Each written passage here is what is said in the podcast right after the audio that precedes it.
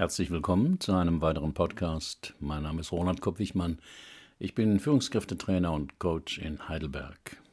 Das Thema heute: negative Aufmerksamkeit. Ich ecke überall an, sagte die Frau im Coaching. Was brauchen alle Menschen außer Nahrung, Schlaf und einem Dach über dem Kopf? Es ist die Aufmerksamkeit von anderen Menschen, also die Erfahrung, wahrgenommen und gesehen zu werden. Und meistens klappt das ja auch ganz gut. Natürlich nicht immer. Aber manchen Menschen reicht das nicht. Sie wollen immer Aufmerksamkeit. Von allen. Dauernd. Und sie tun viel dafür, die zu bekommen. Leider erreichen sie damit, erreichen sie damit oft das Gegenteil. Sie ernten negative Aufmerksamkeit, weil andere genervt sind. So erging es auch meiner Klientin in diesem Fallbericht. Diese Podcast-Folge wird gesponsert von Blinkist. Blinkist ist eine App, mit der Sie mehr als 4000 Sachbücher in jeweils nur 15 Minuten lesen und anhören können. Ganz einfach auf Ihrem Smartphone. Auf Blinkist gibt es Ratgeber, zeitlose Klassiker oder viel diskutierte Bestseller aus mehr als 25 Kategorien, wie zum Beispiel Produktivität, Psychologie, Wissenschaft und persönliche Entwicklung. Und zwar auf Deutsch und Englisch. Mit Blinkist sind Sie immer gut informiert, denn jeden Monat kommen ca. 40 15-minütige Titel hinzu. Hört sich das interessant für Sie an? Im Moment gibt es eine Aktion exklusiv für die Hörer meines Podcasts. Auf blinkist.de-roland erhalten Sie 25% auf das Jahresabo Blinkist Premium.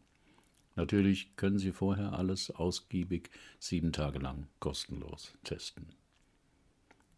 Und jetzt geht's weiter im Podcast. Es klingelte an meiner Praxistür. Das musste meine Klientin für das Drei-Stunden-Coaching sein. Als ich die Tür öffnete, fiel mein Blick auf einen roten Mantel und einen türkisfarbenen Hut. Die dazugehörige Frau drehte sich langsam um und sagte Herrlich, diese ruhige Lage, die Sie hier haben, aber ich würde das keine drei Tage aushalten, hier zu wohnen. Warum kommen Sie nicht erst mal rein? antwortete ich in Gutsherrenart. Was machen Sie, nachdem Sie guten Tag gesagt haben? lautet nicht umsonst ein Buchtitel des Begründers der Transaktionsanalyse, Eric Byrne. Er erforschte über Jahre, wie Menschen miteinander umgehen und nannte es die Spiele der Erwachsenen. Normalerweise mache ich mit meinen Klienten immer einen Spaziergang auf dem Philosophenweg. Das steht auch so auf meiner Website und ist ein wichtiger Bestandteil des Coachings. Als ich nach der Begrüßung erwähnte, dass wir ja jetzt spazieren gehen können, riss die Klientin erstaunt die Augen auf. Was? Spazieren gehen? Mit diesen Schuhen? Negative Aufmerksamkeit, dachte ich in diesem Moment, das wird wohl ihr Lebensthema sein. Und so war es dann auch, als mir Olivia Z., 36 Jahre, zweimal geschieden, ihr Anliegen schilderte. Ich ecke überall an, vor allem beruflich. In den letzten zehn Jahren habe ich fünfmal den Arbeitgeber gewechselt. Irgendwie scheine ich nicht in Teams zu passen.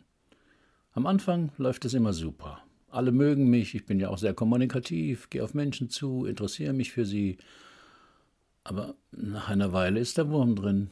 Dieselben Menschen, die mich offensichtlich anfangs sympathisch fanden, fangen an, sich zurückzuziehen. Ich merke das natürlich sofort und will wissen, was da los ist. Am Anfang drucksen sie dann eine Weile rum, aber weil ich nicht locker lasse, rücken sie dann doch damit raus, warum sie sich zurückgezogen haben oder mir aus dem Weg gehen. Meist sind es Kleinigkeiten, dass ich öfters zu spät komme zum Beispiel, dass man mich manchmal an wichtige Termine erinnern muss, dass ich so viel rede. Ich denke dann, warum die Leute sich immer an so Kleinigkeiten aufhängen müssen und nicht sehen, dass ich auch meine Arbeit gut mache. Aber das sind oft so Kleingeister dabei, so, so Krämerseelen, wo alles akkurat sein muss. Die sehen überhaupt nicht den ganzen Menschen. Mich, Olivia, die immer bemüht ist, ihr Bestes zu geben. Und was ich noch sagen wollte, Als Coach achte ich nicht nur auf die offenen und verdeckten Gefühle der Klientin, sondern auch auf meine eigenen. Denn die eigenen Empfindungen und Impulse können ein Resonanzboden sein, durch den man mehr über den Klienten und sein Lebensthema erfährt. Und ich wurde zunehmend genervt.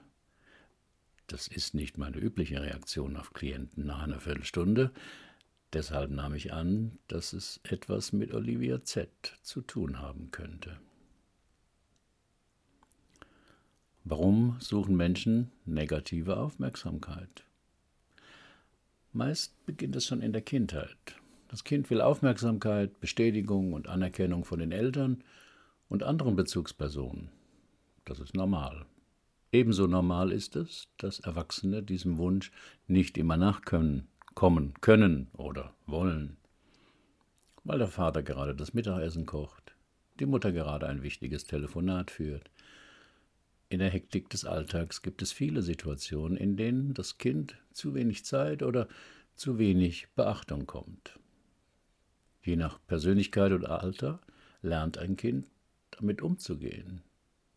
Es ist zwar im Moment enttäuscht, vielleicht auch verärgert, hat aber die Erfahrung gemacht, dass das nicht immer so ist, sondern dass die Eltern sich oft auch dem Kind zuwenden. Das Kind erfährt, dass es schon wahrgenommen wird, aber eben jetzt gerade nicht. Es lernt dadurch Frustrationstoleranz, also die Fähigkeit, Enttäuschungen und Zurückweisungen hinzunehmen. Doch manche Kinder gehen einen anderen Weg. Die Nichtbeachtung trifft sie so stark, dass sie einen Weg suchen, doch noch die Aufmerksamkeit zu bekommen. Sie lernen, anstrengend zu werden. Sie mäkeln am Essen herum oder verweigern es völlig. Sie sind aufsässig und widersetzen sich allen Anordnungen der Eltern. Im Kindergarten oder Schule spielen sie Streiche und übertreten Regeln. Sie geben freche oder unverschämte Antworten. Sie verhauen andere Kinder oder beißen sie. Sie werfen sich auf den Boden und schreien los. Das kann Eltern ziemlich wütend und gleichzeitig hilflos machen. Jetzt beginnt ein Teufelskreis. Das Kind lernt, dass es, wenn es Ärger macht oder schwierig wird, die Eltern reagieren. Sie schimpfen, schreien, rasten aus oder drohen Strafen an, die sie aber dann doch nicht anwenden. Darauf reagiert auch das Kind, denn es ist verletzt, fühlt sich zurückgewiesen, wird wütend oder verliert oft die ganze Kontrolle über sein Verhalten und dreht noch mehr auf. Aber das Kind wird zumindest nicht mehr ignoriert. Es wird beachtet, aber es ist negative Aufmerksamkeit. Doch die ist für das Kind oftmals besser, als gar nicht wahrgenommen zu werden. Das Kind lernt dadurch unbewusst, nur wenn ich Ärger und Stress mache, werde ich nicht übersehen. Wenn die Suche nach Aufmerksamkeit zur Sucht wird. Bing! Mitten im Coaching ertönte das Benachrichtigungssignal eines Smartphones. Da meines ausgeschaltet im Schreibtisch lag, gab es nur eine Möglichkeit. Haben Sie vergessen, Ihr Smartphone stumm zu schalten? fragte ich irritiert. Das schalte ich nie ab. Ich muss doch erreichbar sein. Außerdem gibt es mir ein gutes Gefühl, wenn ich eine Benachrichtigung bekomme, erklärte mir Olivia Z. Langsam verstehe ich, warum Sie überall anecken, sagte ich. Die Klientin rollte mit den Augen. Meine Güte, sind Sie pingelig, ich mach's ja schon aus. Ich spürte, dass ich jetzt aufpassen musste, nicht in eine Negativspirale mit der Klientin zu rutschen, wo sie das aufsässige Kind war und ich der spießige Elternteil. Deswegen fragte ich betont freundlich. Sie haben geschrieben, dass Sie mit zwei Schwestern aufgewachsen sind. Wie war das so für Sie? Anstrengend, Beide waren sie so Musterschülerinnen, immer gut in der Schule, was meinen Eltern, auch beide Lehrer, sehr wichtig war. Dann spielten sie auch noch beide ein Instrument und übten täglich, ohne dass man sie daran erinnern musste. Meine Eltern waren super stolz auf sie und erzählten es überall herum, wie toll sie das fanden. Und woran waren Sie als Kind gut? Was machten Sie gern? fragte ich. Ich war in nichts besonders gut. In der Schule so im Mittelfeld. Musik machen wollte ich nicht. Aber ganz stimmt das nicht. Ich konnte schon immer gut andere ärgern, berichtete die Klientin. Schon im Kindergarten hätte ich die Erzieherin zur Weißglut gebracht, weil ich fast immer das Gegenteil gemacht habe von dem, was sie wollten. Sollten alle im Stuhlkreis sitzen, lief ich herum. Sollte man still sein, redete ich. Sollte man was erzählen, blieb ich stumm. So haben mir das meine Eltern oft erzählt und schauten dabei sehr besorgt. Ich dachte, dass es Zeit wäre, etwas tiefer zu gehen im Prozess und überlegte eine Deutung. Damit versucht man als Coach verschiedenen Dingen, die die Klientin berichtet hat, einen neuen Rahmen zu geben, der dem problematischen Verhalten einen neuen Sinn gibt. Deswegen sagte ich zu Olivia Z. In einer Familie hat ja jedes Mitglied eine besondere Position. Klar, da sind die Eltern oder die Älteste oder die Jüngste oder den Geschwistern. Aber es gibt noch mehr Positionen. In ihrer Familie zum Beispiel war klar, wem ihre Eltern die meiste positive Aufmerksamkeit gegeben haben. Ihren beiden Schwestern. Und zwar für gute Leistungen in der Schule und beim Musizieren. Hätten sie auf diesen Feldern auch Anerkennung bekommen wollen, hätten sie mit ihren Schwestern konkurrieren müssen. Die Klientin hörte aufmerksam zu. Es arbeitete in ihr. Aber das wollten sie nicht, fuhr ich fort. Oder sie konnten es nicht, denn es hätte viel Mühe und Zeit gekostet, und eigentlich waren diese beiden Positionen schon besetzt, sogar doppelt. Vielleicht haben sie sich ja deshalb für die entgegengesetzte Position entschieden. Rebellion statt Anpassung, dagegen sein statt dafür.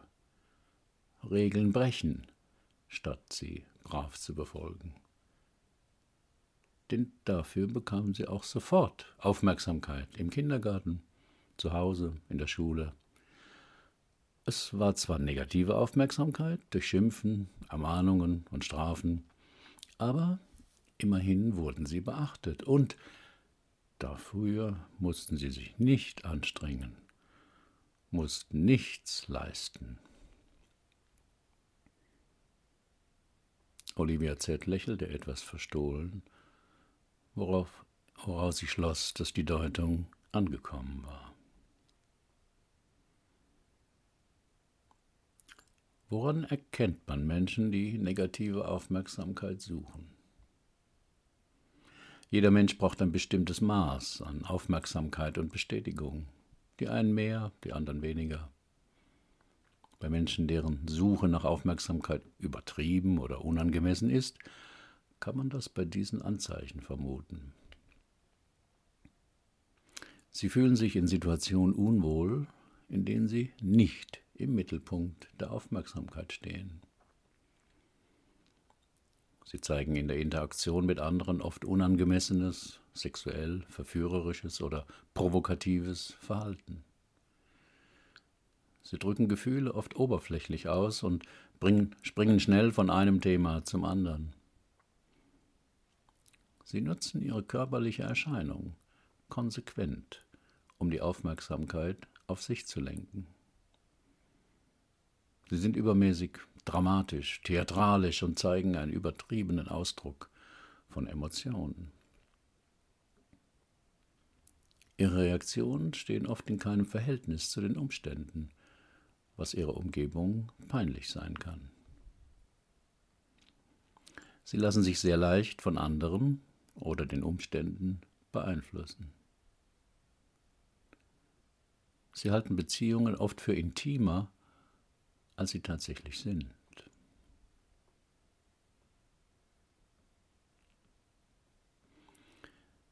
Wann verändern Menschen ihr Verhalten? Meine einfache Formel dafür ist, sie ändern ihr Verhalten, wenn der Preis für das Verhalten deutlich höher ist als der Nutzen davon. Der Preis für ungünstiges Verhalten ist oft Schmerz, physischer oder psychischer. Doch viele ungünstige Verhaltensweisen verursachen erstmal keinen Schmerz. Deshalb werden nützliche Informationen dazu oft verdrängt.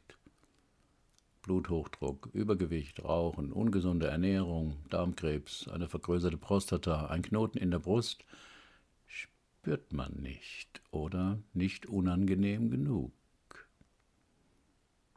Für die zunehmende Entfremdung in der Partnerschaft, ein schlechtes Klima im Team, mangelnde Erziehung eines Kindes gilt dasselbe. Deswegen helfen ja sachliche Informationen oder drastische Warnungen oft wenig. Es braucht zur Veränderung einen Weckruf, ein Ereignis oder eine persönliche Erfahrung, wo der Mensch erkennt, so kann, so will ich nicht weitermachen. Dazu braucht es oft ein starkes Schmerzerlebnis, ein Burnout, einen Herzinfarkt, eine Krise im Freundeskreis. Doch die Schmerzschwelle, nach der Menschen ins Handeln kommen, ist unterschiedlich hoch. In mein Coaching kommen manchmal Menschen erst nach dem dritten Burnout und selbst dann Im Coaching ist die Frage nach dem Anliegen deswegen zentral und auch die Frage, warum gerade jetzt nach Unterstützung gesucht wird. Warum sind Sie hier?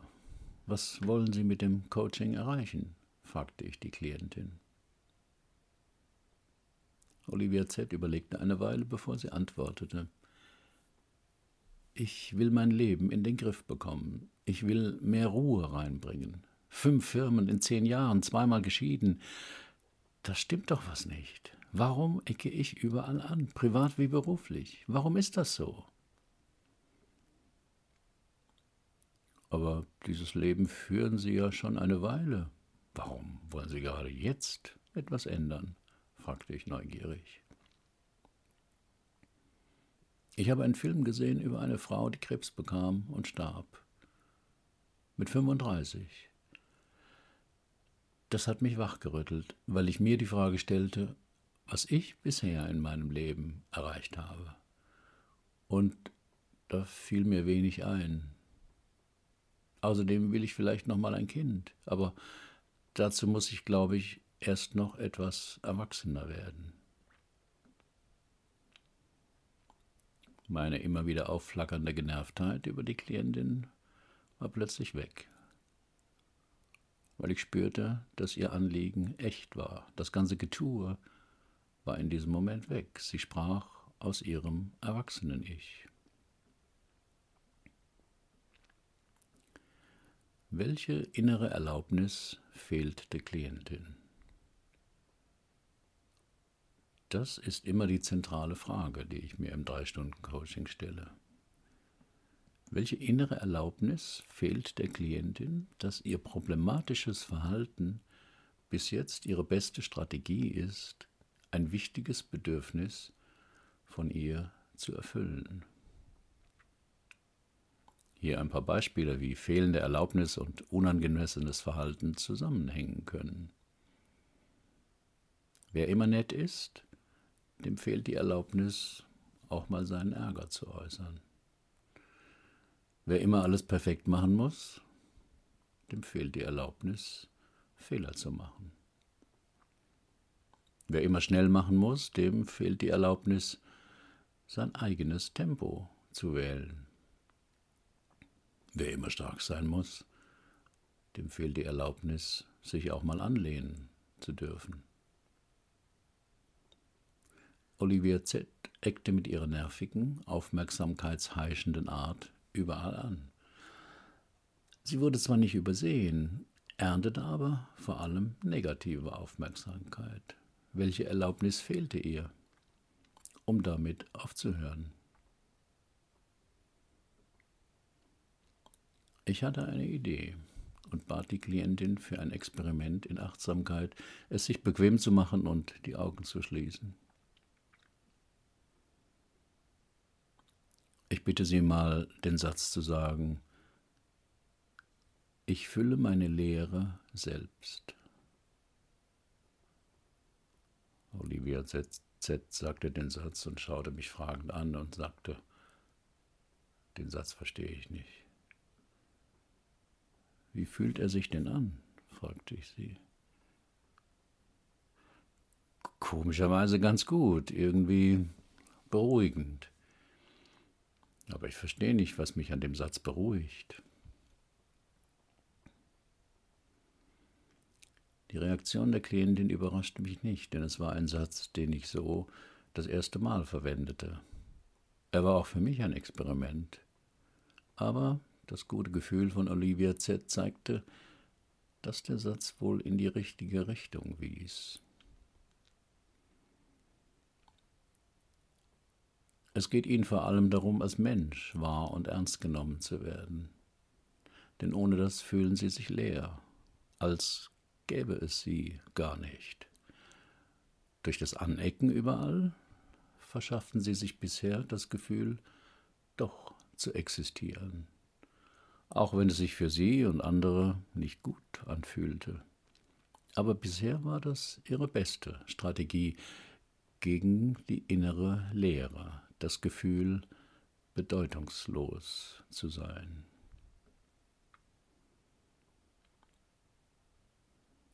Olivia Z. schaute mich aufmerksam an und fragte dann, ob ich den Satz nochmal wiederholen könnte. Sie habe ihn vergessen. Das werde ich immer als ein gutes Zeichen, wenn der Klient den Satz vergisst, weil das Unbewusste die neue positive Information oft erstmal abblockt. Der Satz war, ich fülle meine Lehre selbst. Der Satz bedeutet, dass sie sich den Halt und die positive Aufmerksamkeit, die sie in ihrer Kindheit und Jugend in ihrer Familie nicht bekommen haben, heute selbst geben können, erklärte ich ihr.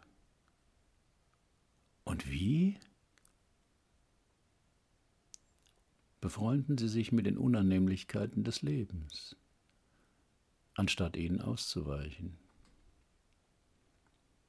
Wenn Sie eine Rechnung bekommen, überweisen Sie sie gleich anstatt sie mit dramatischer Geste irgendwo hinzupfeffern.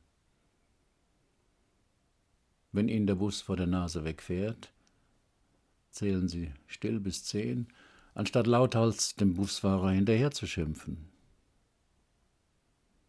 Wenn Sie montags ins Büro kommen, erkundigen Sie sich bei den anderen, wie deren Wochenende war, anstatt ausführlich davon, was Sie Tolles oder Schreckliches erlebt haben. Das ist aber hart, was Sie da vorschlagen, sagte die Klientin ernüchtert. Ja, Entzug ist immer hart bei jeder Sucht, weil ihre Psyche sich erst daran gewöhnen muss, ohne die Dramagefühle auszukommen. Vielleicht sind sie dann immer auch mal etwas niedergeschlagen, bedrückt oder fühlen sich leer. Daran merken sie, dass sie auf dem richtigen Weg sind. Und was soll ich dann machen gegen diese unangenehmen Gefühle? Sie aushalten und mit anderen Erfahrungen ergänzen.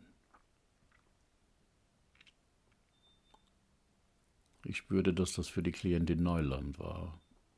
Deshalb erklärte ich ihr, was es bedeuten könnte. Wenn Sie spüren, dass Sie sich nach einem Lob sehnen, weil Sie etwas gut gemacht haben, können Sie sich das selbst geben. Aber wenn das von anderen kommt, ist es doch viel mehr wert, widersprach die Klientin. Nur in ihrem Kopf.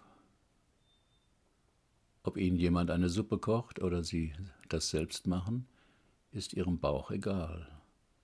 Sie werden in beiden Fällen satt. Der Unterschied ist, dass Sie andere dazu bringen müssen, für Sie zu sorgen. Im zweiten Fall sorgen Sie selbst gut für sich. Verstehe, sagte die Klientin leise. Das heißt, wenn ich nachts von einem Albtraum aufwache, soll ich nicht mehr meine Freundin anrufen, dass sie mich tröstet. Genau. Kleine Kinder muss man nachts trösten, wenn sie schlecht geträumt haben. Erwachsene können das selbst übernehmen, anstatt daraus ein Drama zu machen. Drama Queen, das war auch mein Spitzname in der letzten Firma.